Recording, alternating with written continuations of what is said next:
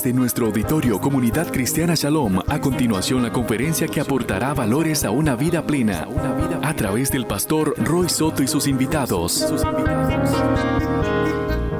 Muchísimo. Yo me siento sumamente privilegiado de estar esta noche invitado por su pastor, el hermano Roy, a quien amo profundamente y a quien le agradezco esta confianza de eh, cederme su púlpito para compartirles a ustedes la palabra del Señor.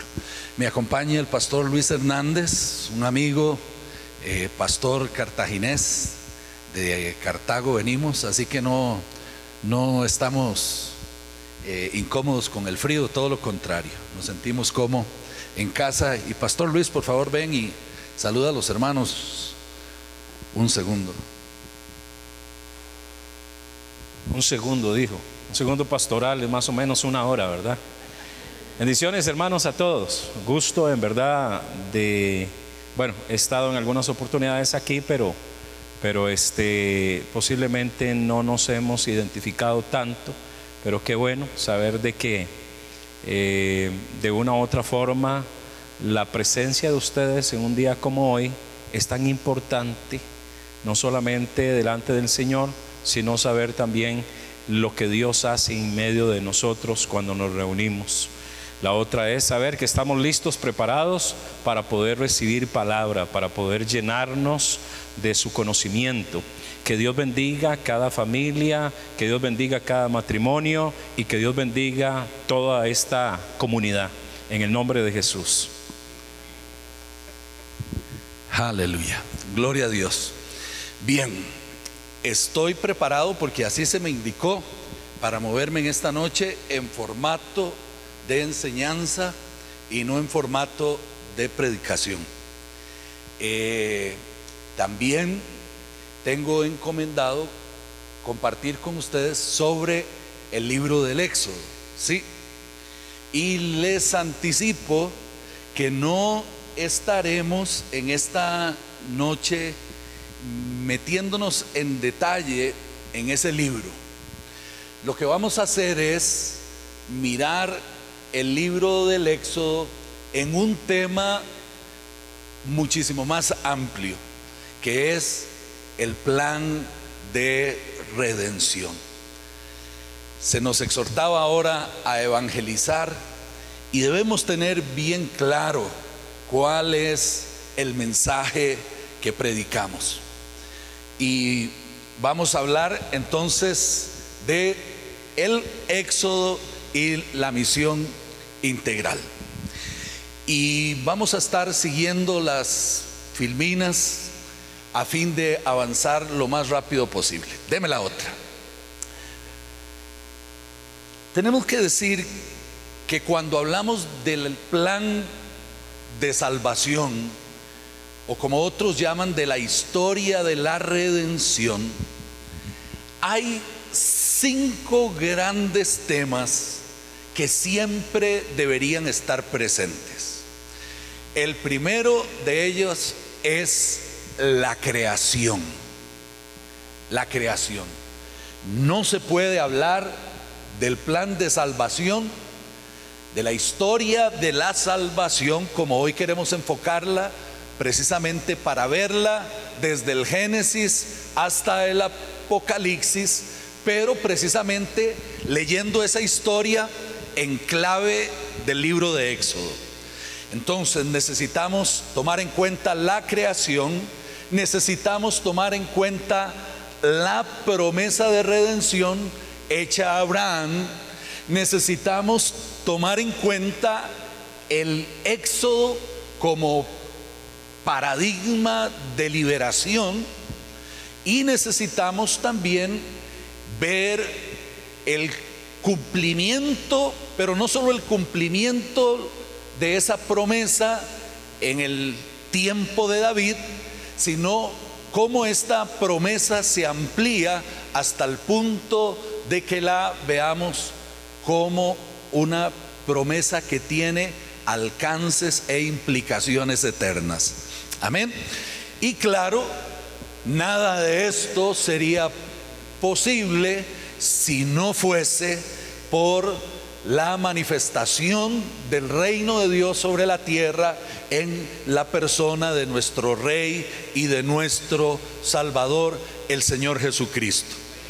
Así que aquí les estoy diciendo de qué vamos a hablar, solo que no nos vamos a quedar en los dos últimos puntos, solamente hoy vamos a quedarnos en el tema de creación, promesa y éxodo, ¿cierto?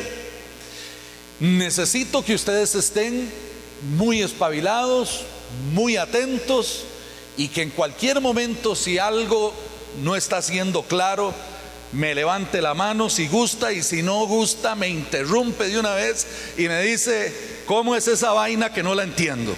Está bien, porque aquí lo importante no es lo que yo tengo que decirles, sino que ustedes se vayan con una perspectiva clara de la palabra del Señor y de manera particular del libro del Éxodo, ¿cierto? Deme la siguiente. Aquí tenemos en esta lámina una visión de la manifestación del reino de Dios en la genealogía de Jesús. El Nuevo Testamento empieza con una genealogía que muchas veces nosotros nos brincamos. Pero déjeme decirle que esta genealogía es sumamente importante porque esta genealogía de Jesús vincula precisamente a Jesús con Abraham, más o menos allá en el año 2000 antes de Cristo, vincula a Jesucristo con David, más o menos allá en el año 1000 antes de Cristo. Estas son fechas muy importantes para mantener en nuestra mente porque nos ayudan a ubicar la historia bíblica. La promesa que Dios le hace a Abraham aproximadamente dos mil años antes de Cristo. Esa promesa es reforzada a David porque se le dice que su trono será un trono estable y que alguna vez su trono será un trono eterno, ¿cierto? David como rey va a haber sucesores, pero ese reinado humano es un reinado inestable en el sentido de que hoy tenemos un rey, mañana tenemos otro y mañana, pasado mañana tenemos otro, ¿cierto? Pero amados hermanos, el reino de Dios manifestado en la persona de Jesús no es un reino inestable, sino es un reino eterno. Es muy interesante que aunque no se hace mención a la persona de Moisés en la genealogía de Jesús, por la sencilla razón de que la intención de Mateo es precisamente mostrar la línea de la promesa que fue hecha a Abraham y como dije, ratificada a David y cumplida en Jesús. Aunque ahí no está Moisés, están personajes en el, en el versículo 4 que precisamente nos hablan de la época vinculada al éxodo. Y hay personajes también allá aproximadamente 600 años antes de Cristo en la genealogía de Jesús, que tienen que ver con la época de la deportación a Babilonia, cuando ya no había rey en el trono de Israel. ¿Cierto? Entonces a ver si están conmigo. ¿Qué es lo que acabo de decir? Acabo de decir que Dos mil años antes de Cristo, Dios le hace una promesa a Abraham, ¿cierto? ¿Recuerdan ustedes cuál era esa promesa? ¿Ah? En ti serán benditas todas las naciones de la tierra. Y algo muy interesante es que se le dice a Abraham, que reyes y príncipes saldrán de sus lomos. ¿Cierto? hay la promesa de un reino venidero implícito en la promesa que se le hace a Abraham. A David se le dice, ¿verdad? No solamente que su descendencia será bendita, pero que su trono será estable. Ese trono de momento es inestable porque un rey va y otro rey viene, pero cuando Jesús aparece en la historia de la humanidad, ese reino por fin es un reino estable y es un reino que tiene implicaciones eternas. Amén. Ok, prosigamos. La la historia bíblica, amados hermanos, es lineal, no es cíclica.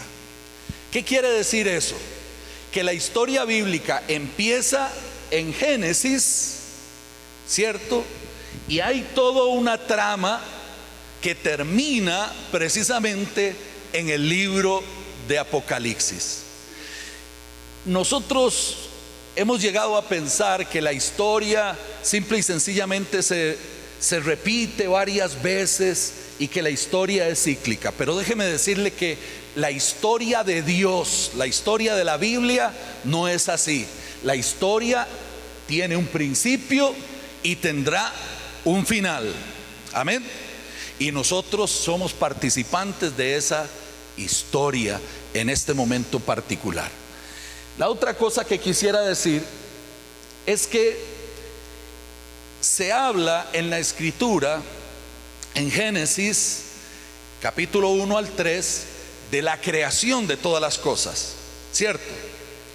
Pero amados hermanos, se termina en la Biblia hablando de la nueva creación. De manera que es muy importante al hablar de la creación que nosotros entendamos que no solamente la creación se llevó a cabo en el Génesis, pero se llevará a cabo en el futuro cuando el reino de Dios se manifieste en plenitud. Y la Biblia dice que Dios renovará y hará nueva todas las cosas y que una nueva tierra será la habitación de su pueblo redimido. Amén. Así que mire qué interesante, porque la creación nos anuncia que Dios es el hacedor de todas las cosas, pero nosotros en la trama de la historia tenemos que ver a Dios como el creador de una tierra redimida y nueva en la cual nosotros estaremos eternamente con Él para siempre. Por otro lado, esta historia nos enseña que nosotros no vamos de esta tierra hacia el cielo, cosa que generalmente nosotros hemos entendido.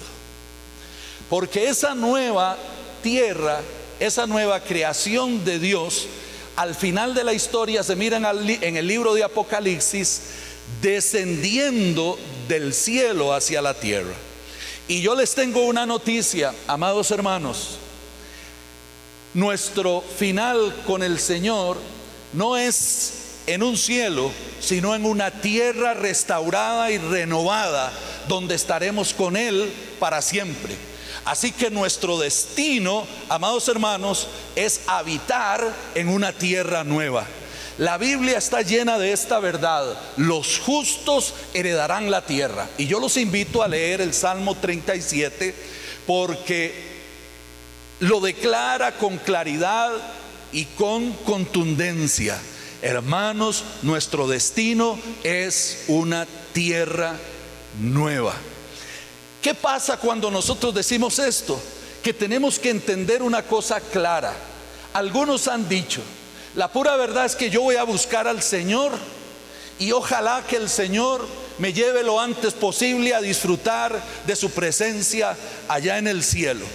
Y ese pensamiento no es tan correcto. Le voy a explicar por qué. Porque nosotros tenemos que pensar como Dios piensa. Y Dios está no tanto interesado en llevarnos al cielo, sino que seamos sal y luz en esta tierra y que seamos el pueblo que inicia en esta tierra un proceso de transformación. Amén. Esta tierra será mejor por causa de la iglesia del Señor Jesucristo que entiende su misión en ella. De manera, hermanos, que nosotros no vivimos anhelando el cielo, vivimos anhelando ser los agentes de cambio, los agentes de transformación en esta tierra en la cual habitamos hoy. Tierra que Dios ama y a su gente, porque dice la Biblia, de tal manera amó Dios al mundo que lo envió del cielo a la tierra para que habitara entre nosotros y nos diese salvación, nos diese vida eterna y nos diese la posibilidad de empezar el proceso de transformación de todas las cosas, porque el reino de Dios ya está aquí entre nosotros, aunque todavía el reino de Dios también, según la escritura, está por venir. Me estoy explicando. Usted puede y debe interrumpirme si estoy diciendo muchas cosas, si voy muy rápido, si voy volado, si algo no le cuadra y necesita explicación, usted me lo dice. Sí, venga la siguiente filmina. Hello, se me durmió el de multimedia. Ahí está, gracias. Miren hermanos, en esta filmina podemos observar lo que estoy diciendo. Hay una nueva creación. La historia nos narra de un jardín, ¿cierto? En el cual Dios se relaciona con el ser humano que ha hecho a su imagen y semejanza y con el cual tiene una relación extraordinaria. Nos habla también en el libro de Génesis en la primera creación, que en efecto el pecado entra y todo se empieza a descomponer. ¿Cierto? Por causa del el pecado, la desobediencia, la rebeldía del hombre. Pero amados hermanos, nosotros sabemos que todo lo que se dañó por causa del pecado fue redimido en la obra de Jesucristo en la cruz del Calvario. Ahora déjeme decirlo así. Nosotros hemos empezado a pensar que allá en el Génesis, cuando el pecado entró, solo se dañó nuestra relación con Dios. Eso es solo una pequeña parte. Déjeme decirle que allá en el Génesis, cuando el pecado entró, se dañó la relación del hombre con el hombre sí o no, rapidito Adán y Eva, que eran todos los seres humanos que existían, entraron en conflicto. Cuando usted piensa en cualquier conflicto de orden social, a nivel pequeño o a nivel macro, cuando usted piense en el conflicto entre naciones y en las guerras, usted tiene que saber que todo eso empezó ahí, en el huerto del Edén, con la entrada del pecado no solo se dañó la relación del hombre con Dios, se dañó la relación del hombre con el hombre, ¿cierto? Pero se dañó la relación del hombre para consigo mismo, ¿sí o no? ¿Qué significa eso? Significa, amados hermanos, que Adán antes andaba chinguititico, ¿sí o no? Y una vez que entró el pecado, se volvió a ver y dijo, ay, y ahora, ¿quién podrá defenderme? Y fue y se hizo unos taparrabos porque ahora fue consciente de su desnudez y su visión de sí mismo cambió. Para los que pudiesen aquí estar interesados en los problemas de orden psicológico, déjenme decirles, todos empezaron ahí en el huerto del Edén. Los problemas de complejos o los problemas de superioridad que la gente tiene empezaron ahí por causa del pecado. ¿Cierto? Pero no solamente eso, los problemas de Adán y Eva con todo su entorno, con la creación, empezaron ahí también. ¿Sí o no? Y es por eso que hoy nosotros estamos dispuestos también a interesarnos en ir y limpiar ríos y en plantar árboles. ¿Por qué? Porque no pensamos que la administración de la creación sea una cuestión de los ecologistas, sino que esta también es tarea de la iglesia, porque Cristo en la cruz del Calvario, así como restauró la relación del hombre con Dios, la relación del hombre consigo mismo, la relación del hombre con su prójimo, también restauró la relación del hombre con esta la casa de todos en la cual vivimos. Amén. La obra de la cruz afecta todas las cosas, ¿cierto? Hay preguntas hasta aquí.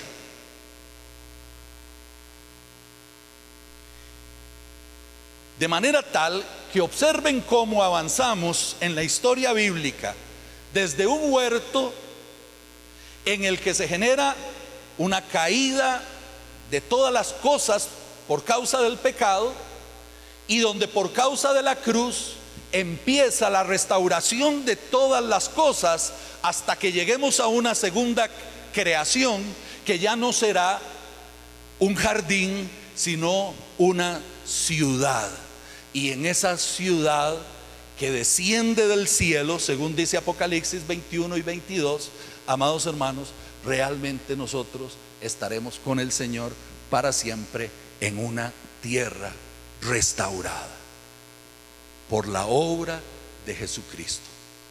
Amén, hermanos. Ok, sigamos. Hay dos cosas que son fundamentales cuando pensamos en la creación.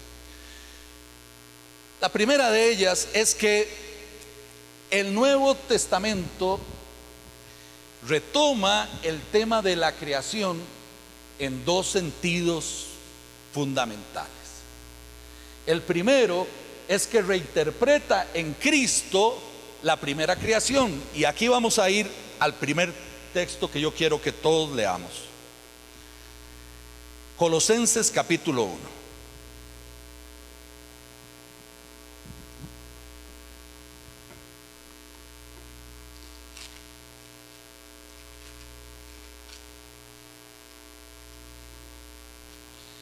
¿Lo tienen?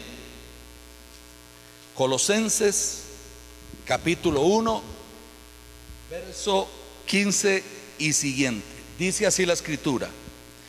Él es la imagen del Dios invisible, el primogénito de toda creación. ¿De quién estamos hablando? De Cristo. Amén. Cristo es la imagen del Dios invisible y el primogénito de toda creación Téngase claro que primogénito no significa el primero de las cosas hechas, sino que primogénito significa el más importante de todo. Y en este sentido se nos dice que por Él fueron creadas todas las cosas. Cristo no solamente es la imagen del Dios invisible, pero en Él fueron creadas todas las cosas. ¿Cuáles todas las cosas? Las que hay en los cielos y las que hay en la tierra, las que son visibles e invisibles, sean tronos, sean dominios, sean principados, sean potestades, todo fue creado por medio de Él y para Él entonces la creación es interpretada de manera tal que nosotros debemos entender que fue hecha por Cristo y para Cristo. Y que todo lo que fue hecho fue hecho por Él y para Él, sea lo visible o lo invisible sean dominios, sean tronos, sean principados, y todas estas son figuras de autoridad, ¿cierto? Toda autoridad en los cielos y toda autoridad en la tierra tiene que reconocer que todo fue hecho por Él y para Él, y que como sigue diciendo el pasaje, en la cruz por Él fueron redimidas. Se ha dicho que el tema más importante de la Biblia es la salvación del hombre. Yo discrepo un poquitito con esa idea. Aunque nos gusta ser el centro de la película, hermanos, para mí el tema de la Biblia es que el centro de la película es Cristo.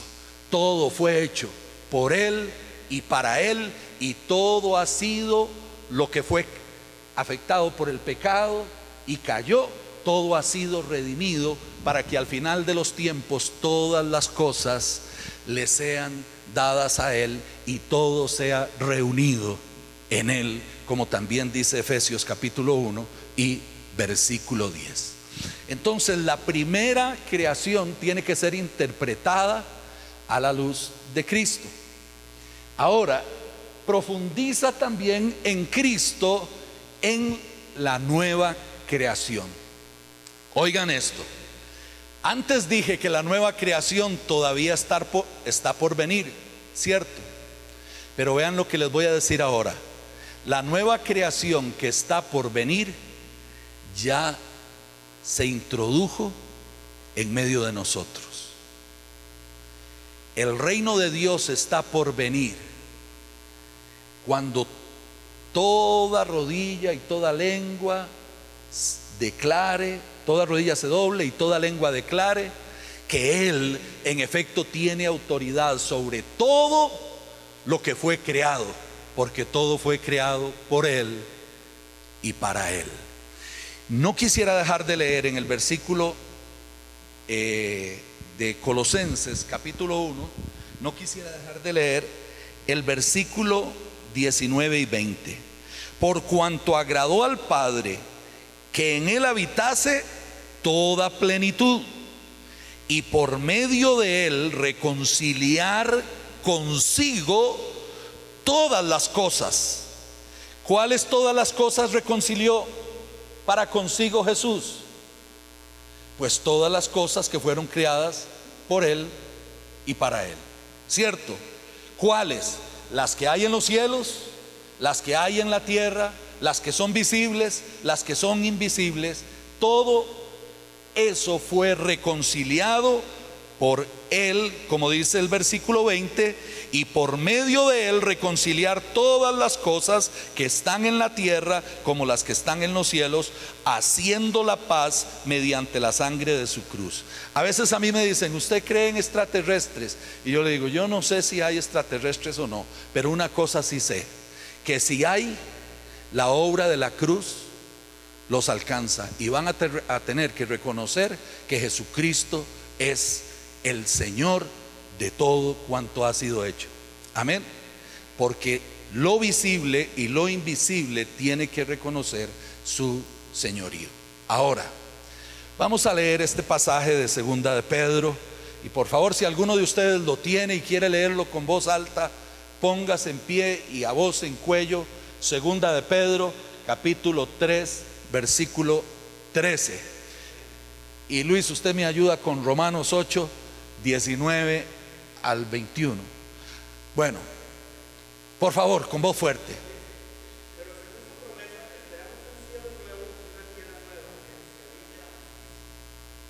Según su promesa esperamos que un cielo nuevo y una tierra nueva. Amén. Alguien que me lea Romanos capítulo 8, 19 y 21. ¿Quién lo tiene?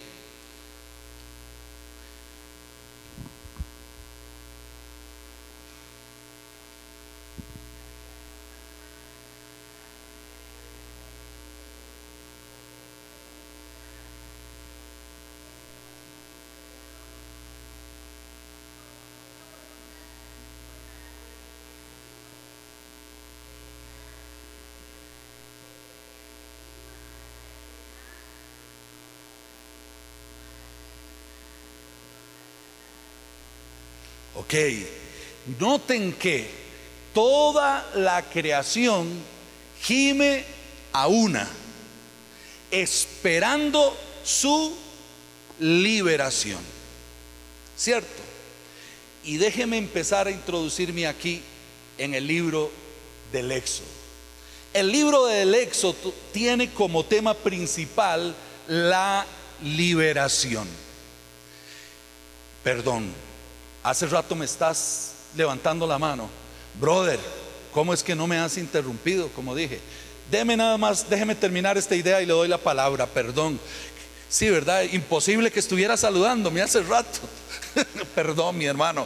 Nada más déjeme terminar esta idea. El libro del Éxodo, amados hermanos, es un libro de liberación. Y precisamente nosotros tenemos que entender que así como el pueblo de Israel gemía por su liberación estando esclavo en la tierra de Egipto, amados hermanos, no solamente nosotros, pero la creación toda, toda la primera creación está esperando la manifestación de la redención obtenida por Cristo para obtener también su liberación en una tierra nueva, como hemos dicho. Ahora sí, mi hermano, te quedaste votado. Sí. Sí.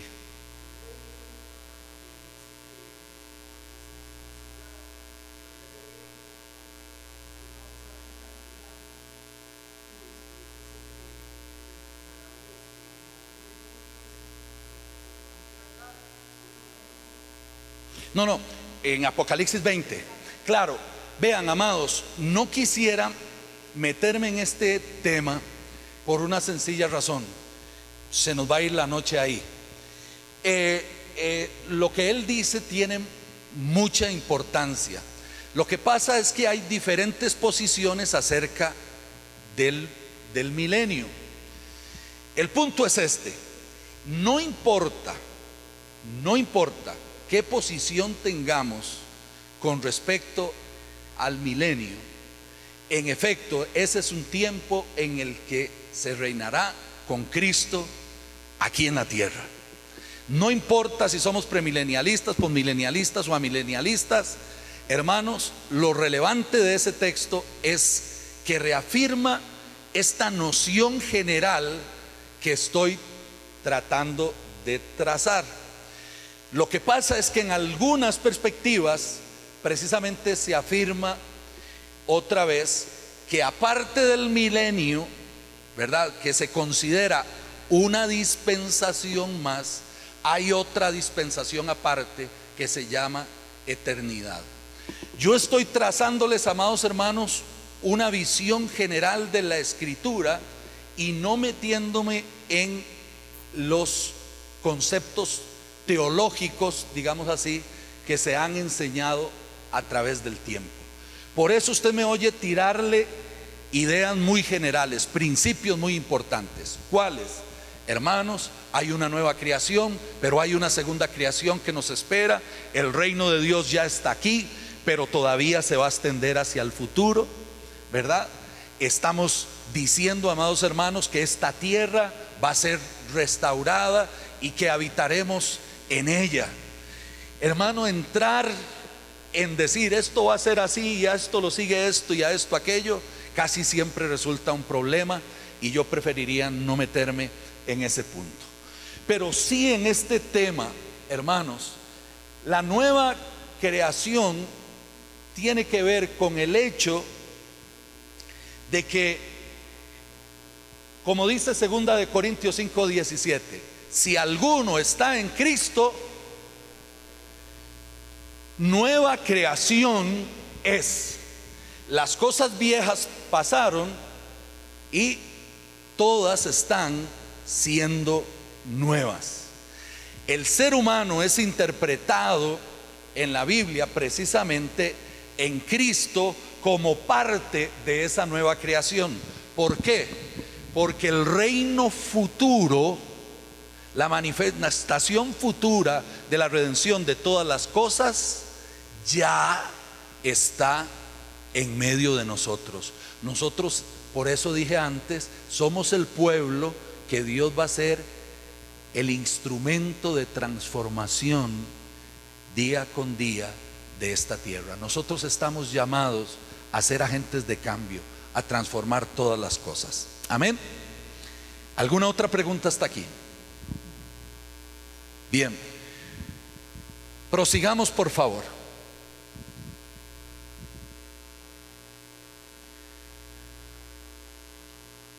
Leamos esta cita de Colosenses y no, esta no es de Colosenses, ya Colosenses lo leímos.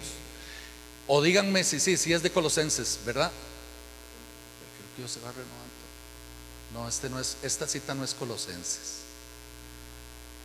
Y revestido del hombre nuevo, el cual conforme a la imagen del que lo crió, se va renovando hasta el conocimiento pleno, donde no hay griego ni judío, circuncisión ni incircuncisión, bárbaro ni escita, siervo ni libre, sino que Cristo es todo y en todos. Esta es una cita de Gálatas. Perdón, Colosenses. Ah, Colosenses 3 y no Colosenses 1. Gracias, excelente. Ese es el tema, digo yo. No, en el 10 no dice eso en Colosenses, pero creí que era uno. Vean que otra vez revestidos del hombre nuevo, el cual conforme a la imagen del que lo crió, se va renovando hasta el conocimiento pleno. Nosotros estamos en un proceso de transformación, ¿sí o no?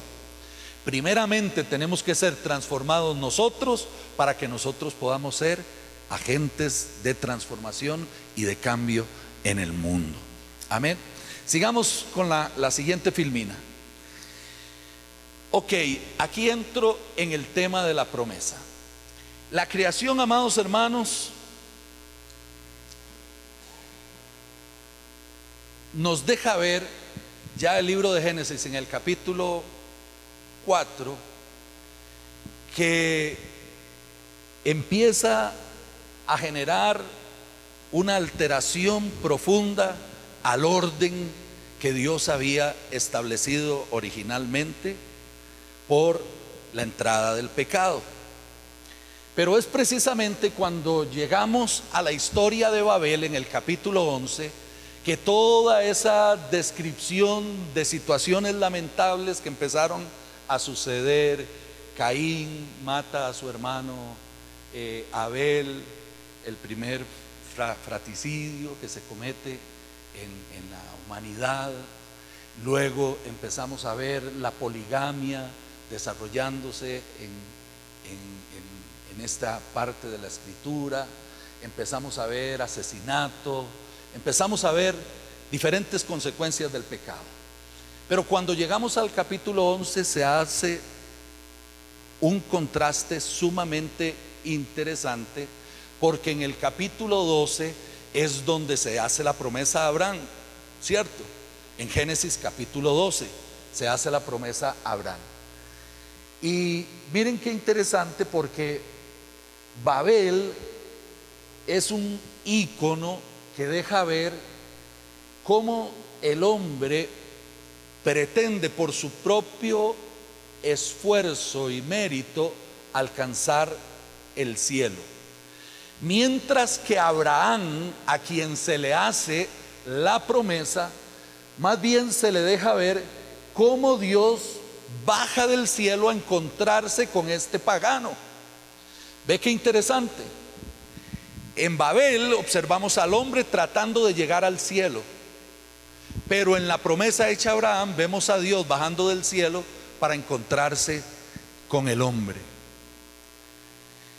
No solamente eso, sino que en Babel vemos al hombre pretendiendo imponer su dominio es decir, el hombre se aprovecha de que tiene ahora cierto conocimiento y dicen, construyamos una torre, pero la motivación del hombre al construir esa torre es completamente incorrecta. Ellos quieren construir esa torre porque dicen, si llegamos a Dios, realmente tendremos un gran nombre. Es decir, están buscando su propia gloria y no están buscando la gloria de Dios. Mientras que Abraham se atreve a hacer algo extraordinario cuando Dios se le revela. Él cree en lo imposible, porque Dios les dice, tú serás el instrumento para bendecir las naciones. Y Abraham le cree. Hermanos, pero Abraham le cree siendo un roquito y viendo a la roquita suya, ya, amados, incapaz de procrear. Y Dios le dice, en ti y en tu progenie serán benditas todas las naciones de la tierra. Y Abraham simplemente le cree a Dios. El hombre en Babel procura hacerse un nombre, pero a Abraham Dios le dice que él le bendecirá. Dios se compromete a bendecir y engrandecer a Abraham y a su descendencia si le fuese fiel. De manera, amados hermanos, que miren este contraste porque la promesa hecha a Abraham va a orientarnos realmente en este, en este proceso de redención.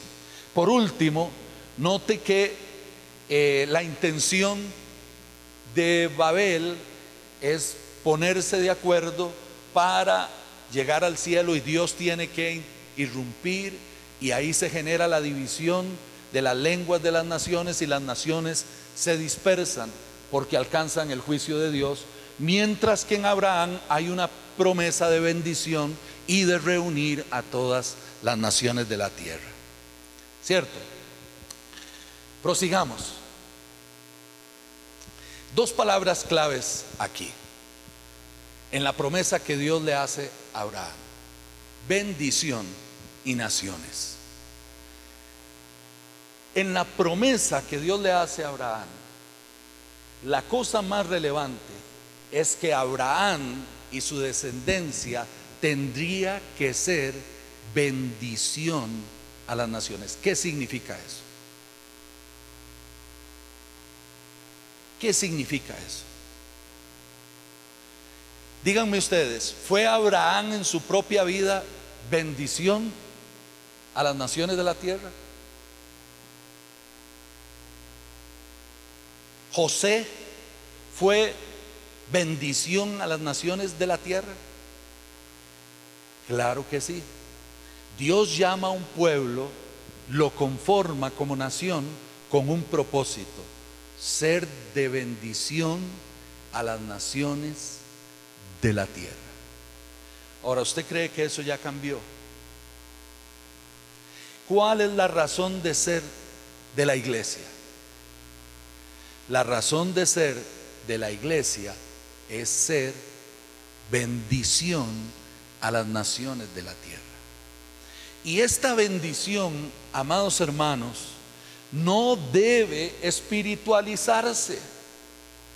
Ser bendición a las naciones es ayudar a las naciones de la tierra a encontrar verdadera paz, verdadero gozo, verdadera prosperidad, verdadera abundancia. Es ayudar a las naciones de la tierra a vivir conforme al deseo y al propósito de Dios para ella. Y para eso está la iglesia del Señor Jesucristo hoy también, para ser instrumento de bendición. Ahora usted dirá, como dijo eh, Isaac, ¿sí? Isaac, como dijo Isaac, Dios no quiere que vayamos a evangelizar las naciones solo allá más allá de nuestras fronteras en nuestra casa, nuestro barrio, nuestra comunidad, en nuestra provincia, país, tenemos que ser de bendición a las naciones. Ahora, ¿vas a espiritual a espiritualizar este asunto de ser bendición a la gente que te rodea? ¿Será suficiente un Dios te bendiga cuando tienes hambre o necesidad de techo. Si entiende lo que digo, espiritualizamos el asunto de bendecir. Hermanos, bendecir es poner nuestra vida realmente al servicio de la gente que está alrededor nuestra. Bendecir es compartir lo que tenemos de Dios con los que están a nuestro alrededor. Y este es un bendecir concreto, no es un bendecir que tiene que ver nada más con una palabra de bendición. La siguiente filmina. En el Nuevo Testamento el Mesías es el cumplimiento de la promesa hecha a Abraham. Es decir, Abraham es el padre de la fe y todos los que creamos, seamos gentiles o judíos, en él somos descendencia de Abraham. La siguiente filmina. Llegamos al Éxodo. Recuerdan que les dije que había cinco temas que son fundamentales para entender el plan de salvación. La creación, la promesa hecha a Abraham, el Éxodo, luego la ampliación y el cumplimiento de esa promesa a David y el cumplimiento pleno de la promesa en la persona de Jesucristo cuando su reino se manifieste no solamente ahora, pero también en plenitud. Amén. Ok. Cuando hablamos de éxodo, usted tiene que entender que el éxodo, la palabra éxodo significa salida. Cuando hablamos del éxodo, no solamente hablamos de la salida del pueblo de Egipto, pero hablamos también del peregrinaje de ese pueblo en el desierto, del encuentro que ese pueblo tiene con Dios en el Sinaí, de la entrada a la tierra prometida. Cuando pensamos en el éxodo tenemos que pensar en toda esta gama de realidades que descubrimos en ese libro. El pueblo sale, ¿cierto?, de Egipto. El pueblo peregrina a través del desierto, se encuentra con Dios en el Sinaí y este pueblo entra en una tierra prometida. Toda esa historia está vinculada al éxodo. Cuando decimos éxodo, no piense solo en una de esas cosas, piense en el paquete completo. ¿De acuerdo? Mándese por favor a la siguiente. Así como hablamos de una primera y de una segunda creación, hermanos, en la Biblia es posible hablar de un primer y un segundo éxodo. Hermanos, el primer éxodo tiene que ver con la liberación del pueblo de Israel de la tierra de Egipto, pero el segundo éxodo, amados hermanos, es precisamente el que tiene que ver con el cumplimiento que Jesús mismo significa en el éxodo. A ver si me explico. El éxodo tenía que ser recordado a través de una serie de fiestas. ¿Cuál era la, primera de ellas? La Pascua, ¿cierto? Ustedes ven a Jesús celebrando la Pascua. Jesús, ¿qué hace? En la última Pascua que celebró. Jesús transforma esa Pascua y dice, ahora ustedes no solo celebrarán recordando la primera Pascua, la salida del pueblo de Egipto, pero ahora ustedes recordarán no solamente un viejo pacto, sino un nuevo pacto hecho en mi sangre. Lo que había profetizado Jeremías y que podemos leer en este texto en el capítulo 31. He aquí que vienen días, dice Jehová, en los cuales haré nuevo pacto con la casa de Israel y con la casa de Judá. No como el pacto que hice con sus padres el día que tomé su mano para sacarlos de la tierra de Egipto, porque ellos invalidaron mi pacto, aunque yo fui un marido para ellos, dice Jehová. Pero este es el pacto que haré con la casa de Israel después de aquellos días, dice Jehová. Daré mi ley en su mente y la escribiré en su corazón, y yo seré a ellos por Dios y ellos me serán por pueblo. Y no engañará más ninguno a su prójimo ni a su hermano, diciendo, conoce a Jehová, porque todos me conocerán desde el más pequeño de ellos hasta el más grande, dice Jehová, porque perdonaré la maldad de ellos y no me acordaré más de sus pecados. Ve, se cumple en Jesús el segundo éxodo. Páseme por favor la siguiente. Ojo con esto. Así como no debe espiritualizarse la salida del pueblo de Israel, no debe espiritualizarse tampoco nuestra salida, amados hermanos, del mundo. A ver si me explico. La liberación de Israel fue una liberación real. Amén. Y esta liberación tenía diferentes facetas. El pueblo fue un pueblo que estaba oprimido en los días del éxodo, del éxodo en términos económicos. A ver, ¿quién me dice por qué el pueblo estaba económicamente oprimido? Eran esclavos. Eran esclavos, no recibían una paga justa por su labor, solamente la posibilidad de sobrevivir. ¿Cierto? Además, amados hermanos, el pueblo de Israel era oprimido políticamente. No tenían derecho a manifestar dentro del, dentro del pueblo mismo ningún tipo de autoridad o de liderazgo, sino que el faraón se imponía y obligaba a hacer su voluntad a como hubiese lugar, ¿cierto? Era un pueblo que estaba oprimido socialmente, otra vez, no podían vivir conforme a sus propias costumbres y a sus propias religiones, se vieron completamente subyugados por Faraón y los egipcios. Racialmente, demográficamente, religiosamente, ese fue un pueblo oprimido. Ahora, yo le pregunto, ¿vivimos hoy en día este tipo de realidades? Vivimos hoy en día este tipo de realidades. Hay gente que en verdad está oprimida.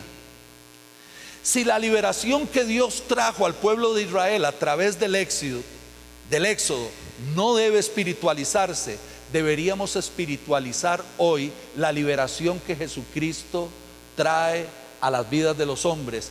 O pregunto, ¿la liberación que trae Jesucristo también es una liberación económica, política, social, demográfica? Vean hermanos lo que está pasando hoy. Usted dice, bueno, es que claro, fue allá donde quisieron matar a los, a los chiquitos de, de Egipto, a los primogénitos. Y yo pregunto hoy, ¿y hoy no quieren matar a los nuestros? Hoy no están tratando de matar a nuestros hijos, tratando de legalizar el aborto como si fuese cualquier cosa. Usted me dice, racialmente, ah, bueno, es que allá eran esclavos y por no ser egipcios realmente fueron discriminados. Hoy no tenemos nosotros discriminaciones odiosas y espantosas en medio de nuestra realidad. Entonces otra vez, ¿por qué espiritualizamos el asunto de la liberación suya y la mía cuando venimos al conocimiento del Señor? ¿Por qué le vendemos la idea a la gente de que venimos a una libertad que implica solamente una realización espiritual en la que ahora vamos a tener comunión con Dios? No, amados hermanos. El éxito, el, el éxodo, el éxodo, amados hermanos, para aquel pueblo fue una experiencia de liberación literal. Y la experiencia del pueblo de Dios hoy, cuando es liberado por Jesucristo, debe ser de la misma naturaleza. Amén. Así que el Evangelio aplica cuando somos liberados y trasladados del reino de las tinieblas al reino de su amado Hijo, lo que realmente dice es que somos liberados integralmente. Todas las áreas de nuestra vida tienen que ser afectadas por el Evangelio. Por eso es que decimos que el éxodo tiene que ayudarnos a hablar de misión integral. Deme la siguiente lámina. les dije de una serie de fiestas que se celebraban en Israel solamente para celebrar el acontecimiento del Éxodo. La Pascua era una, y puedo mencionarles otras, pero déjenme hablarles del año del jubileo.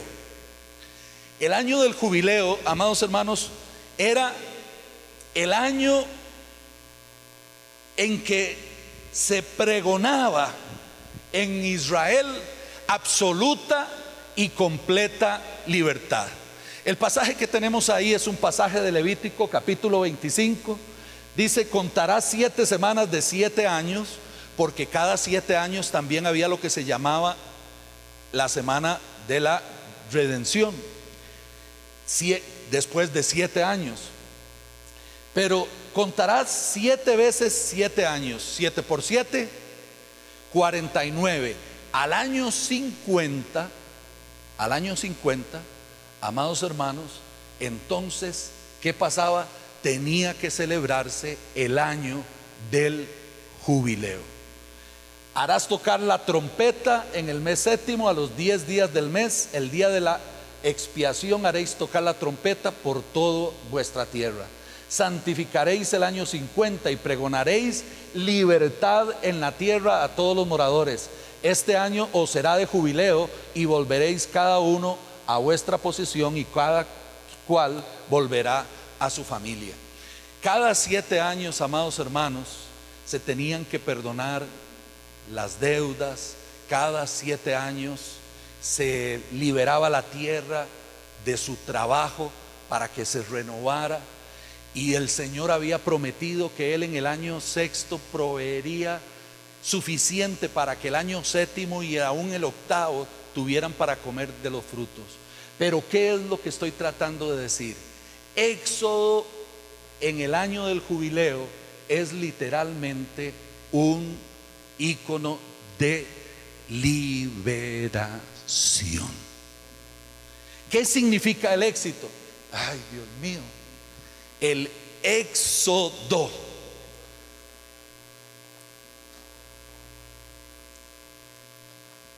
¿Qué significa el éxodo en el plan de redención?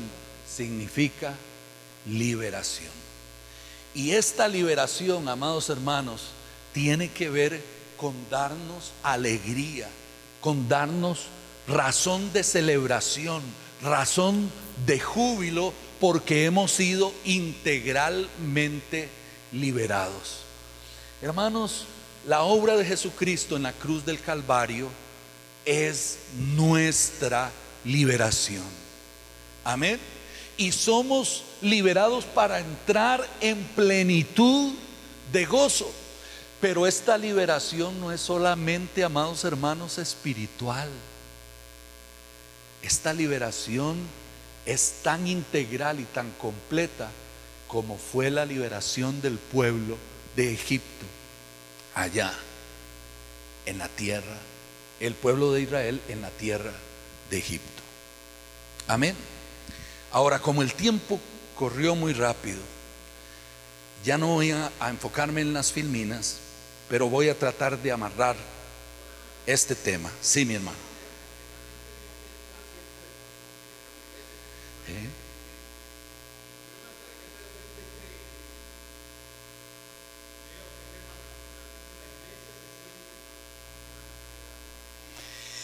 Lo que creo es que la iglesia no está ni experimentando ni comunicando un evangelio de verdadera liberación. Me explico. Que la iglesia no está entendiendo que así como el pueblo de Israel fue liberado de manera integral de toda la opresión, ahora nosotros somos liberados en Cristo Jesús también de toda opresión. Y que la obra de la cruz no solamente nos libera para tener comunión con Él nuevamente, sino que nos libera precisamente para que podamos recibir la bendición de ser bendición a otros. ¿Sí me explico? La liberación es para nuestra bendición a fin de que nosotros bendigamos a las naciones de la tierra. Y eso no solamente tiene que ver con nuestra vida espiritual, tiene que ver con nuestra vida material, con nuestra vida en comunidad, tiene que ver con nuestra vida en sociedad, tiene que ver con todas las áreas de la vida. Y tenemos que predicar un evangelio que alcanza una liberación y que nos compromete con una liberación integral. O sea, no le hablamos a la gente de que Dios quiere llevarlo al cielo por una sencilla razón. Dios quiere que la gente se ocupe en la transformación de su mundo, de este mundo. Dios nos dará una nueva tierra. Él está en el negocio de la transformación. Por eso no predicamos de irnos al cielo, sino que predicamos de ser liberados y de entender que esta tierra será liberada toda plenamente un día cuando el reino de Dios se manifieste. ¿Ve? Entonces nuestra teología y nuestra vivencia como iglesia es en el aquí y es en el ahora, siendo agentes de transformación y predicando y demostrando una verdadera liberación al mundo que predicamos. Otra pregunta. Yo pregunto, ¿cuántos minutos me quedan?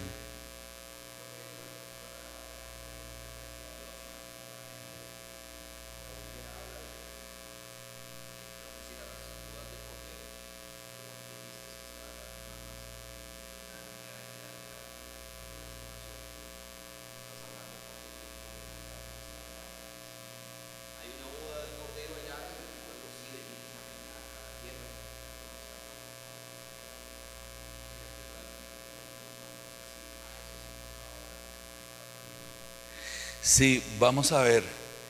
Eh, ya vos estás haciendo una interpretación, ¿verdad? Y estás trayendo, tal vez sin darte cuenta, pero estás trayendo una perspectiva teológica acerca del final de los tiempos. ¿Sí me explico? Y yo no me quiero meter en ese tema.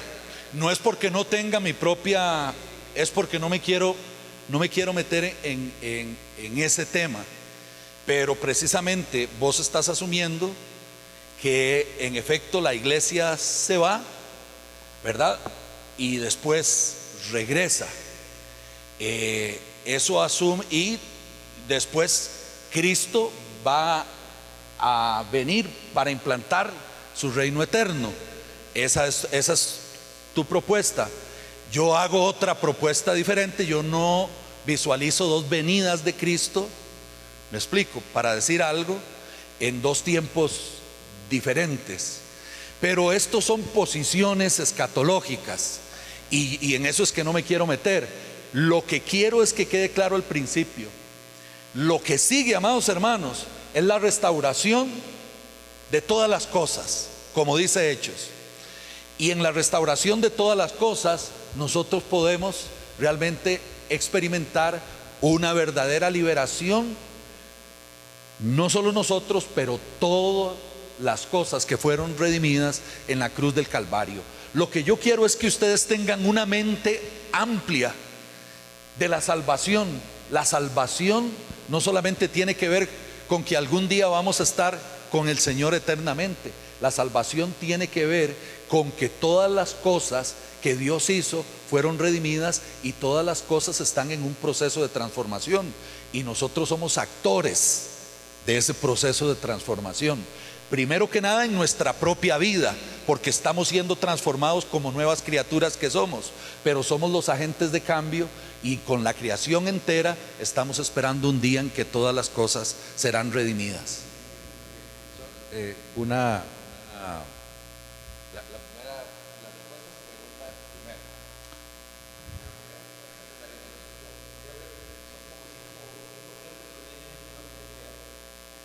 Gracias. Y, con respecto a lo que decía ahora el hermano Carlos, eh, bueno, eso lo dice fuera de micrófonos porque nos están escuchando en el radio. Eh, la, parte que me parece a mí que, eh, que enfoca el éxodo en la actualidad es lo que dice la palabra del Señor de que somos sal y somos luz. claro. Ahí, en, esas dos, en esos dos ejemplos que usa la palabra, me refiere a mí qué tan agente de cambio debo ser. Uno, en la comida insípida como la sal, y dos, en la luz en medio de la oscuridad. Creo que, eh, no sé si eh, sí, sí, me estás, me estás copiando y me estás leyendo bien en el sentido de que la propuesta eh, es, leamos el éxodo como una clave que corre desde la creación y corre hasta el Apocalipsis. ¿Recuerdan que se canta en Apocalipsis 15? Se, se canta el canto de Moisés y del Cordero. ¿Por qué? Porque otra vez el éxodo corre a través de toda la Biblia como una clave que nos ayuda a entender otra vez que cuando Dios interviene en la historia para liberar a su pueblo, su pueblo es liberado de manera completa, de manera total y de manera integral. Es decir, que aunque todavía, junto con la creación, ¿verdad? Estamos peregrinando hacia nuestra liberación por el hecho de que ya el reino de Dios está entre nosotros y nos ha alcanzado, nosotros somos aquellos que proclamamos, pero demostramos que el Evangelio provoca auténtica liberación. Que esa liberación, hermanos, no tiene que ver solo con el famoso canto que aprendimos hace mucho tiempo. ¿Se acuerdan? En Egipto esclavo fui, sí, sí, oh sí. En Egipto esclavo fui del vil faraón. ¿Qué es lo que dice ese canto? ¿Verdad? Que yo personalmente estaba hundido en, el pecado y ahora fui hecho libre, ¿verdad? Para tener una comunión con Dios. No, hermanos, eso es parte, pero no es todo. Claro que el pueblo salió a través del desierto para tener un encuentro con Dios y adorarle.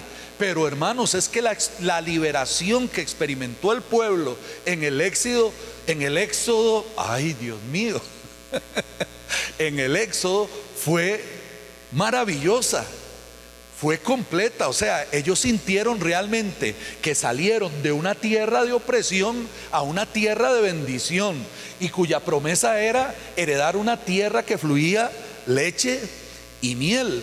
Me explico, Dios bendice de manera categórica a su pueblo. Ahora, la predicación de este pueblo tiene que ser que Dios bendice. Eso está en armonía con la promesa que Dios había hecho a Abraham. Ustedes están para ser bendición. Y aunque parecían y eran, ¿verdad?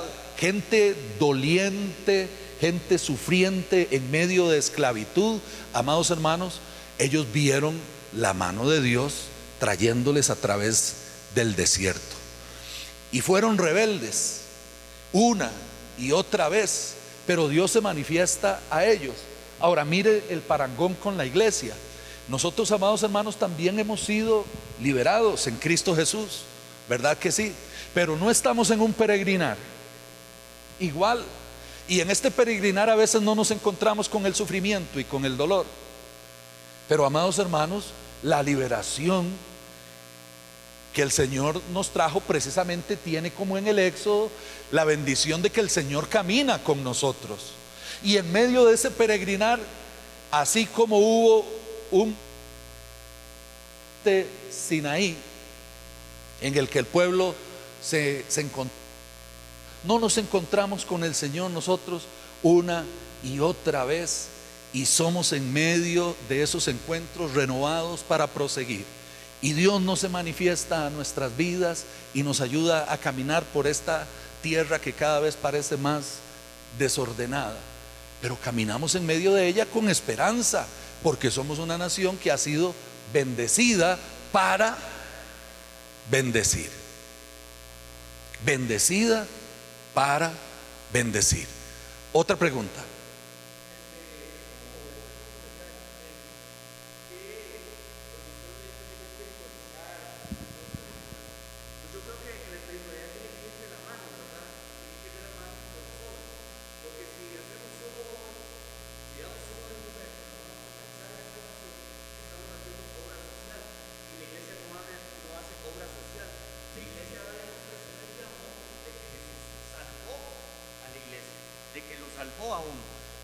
Decir, eh, voy a ir a dar un plato de comida.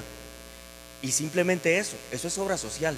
Pero cuando yo me encuentro con Jesús, cuando me encuentro con Dios, Él me enseña a mí que tengo que amar a esa persona y demostrarle a esa persona de que Jesús me amó y que yo le estoy dando ese plato de comida como una demostración de amor, como el pueblo de Egipto.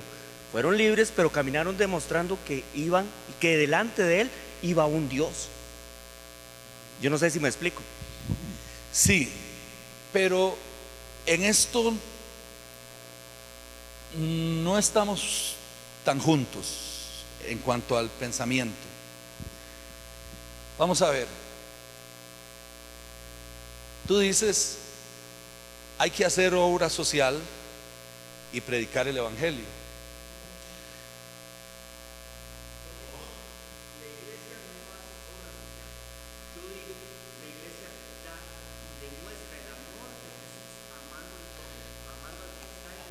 Ok, porque la propuesta es, es más bien, amados hermanos, el Evangelio que predicamos, leído a la luz del Éxodo, precisamente es un Evangelio que implica obligatoria y necesariamente nuestro compromiso con la liberación de cualquiera que esté en opresión, en exclusión, cualquiera que esté en debilidad, en fragilidad, cualquiera que esté limitado y de manera muy particular el pobre, porque el pobre precisamente estaba representado en todo ese pueblo, que siendo pobre sale de Egipto pero completamente enriquecido con la riqueza de Egipto, que lamentablemente malinterpreta la riqueza y en vez de ir con esa riqueza hacer lo que Dios quería, que era un tabernáculo para su gloria, lo primero que hace es un becerro de oro para idolatrar. Lo mismo que hace el pueblo cristiano hoy cuando es bendecido. Cuando es bendecido por Dios con riqueza material, en vez de disponerse para compartirla, se hace un becerro de oro de la riqueza, la empieza a idolatrar, quiere más y ya no está listo para compartir. Entonces lo que estoy diciendo es que en clave del Éxodo la salvación se entiende de manera integral, donde el año del jubileo resulta un icono clave de liberación. Y esa liberación tenía que ver precisamente, claro, con sacarnos de las deudas. ¿Y quién no quiere salir de deudas? Tenía que ver con perdonarnos los unos a los otros las cosas que nos, que nos debíamos. Y quien no quisiera esa remisión y ese, y ese perdón. Tenía que ver con que Dios iba a generar una provisión especial cuando nosotros estuviésemos listos para cumplir su ley y sus mandamientos. Entonces, en ese sentido, hermanos, es que decimos que predicar el Evangelio no es aparte de hacer buenas obras el Evangelio obliga a las buenas obras. Nosotros no podemos decir, una cosa son las buenas obras y otra cosa es predicar a Cristo. No, no. Si predicamos a Cristo, predicamos las buenas obras de liberación sobre la vida que están alrededor nuestro. ¿Alguna otra pregunta? ¿Seguros? ¿Alguna cosa que no es clara hasta aquí? Hermanos, el éxodo corre, como dije antes, hasta llegar, pasando por todo el Nuevo Testamento, hasta el libro de Apocalipsis. Y el tema de creación, una promesa de bendición para nosotros y de nosotros para el mundo al que somos sal y luz, como dijo el hermano, tiene que estar implícita en nuestra visión integral de esta historia o de este plan de la salvación. Dios quiere redimirnos y esa redención tiene que ser entendida en clave de liberación integral. Amén. Vamos a orar y a dar gracias al Señor. Señor, en tu presencia estamos y te damos gracias por la reflexión de esta noche. Esta ha sido una conferencia más, tomada desde el auditorio principal de la comunidad cristiana Shalom, del pastor Roy Soto y sus invitados.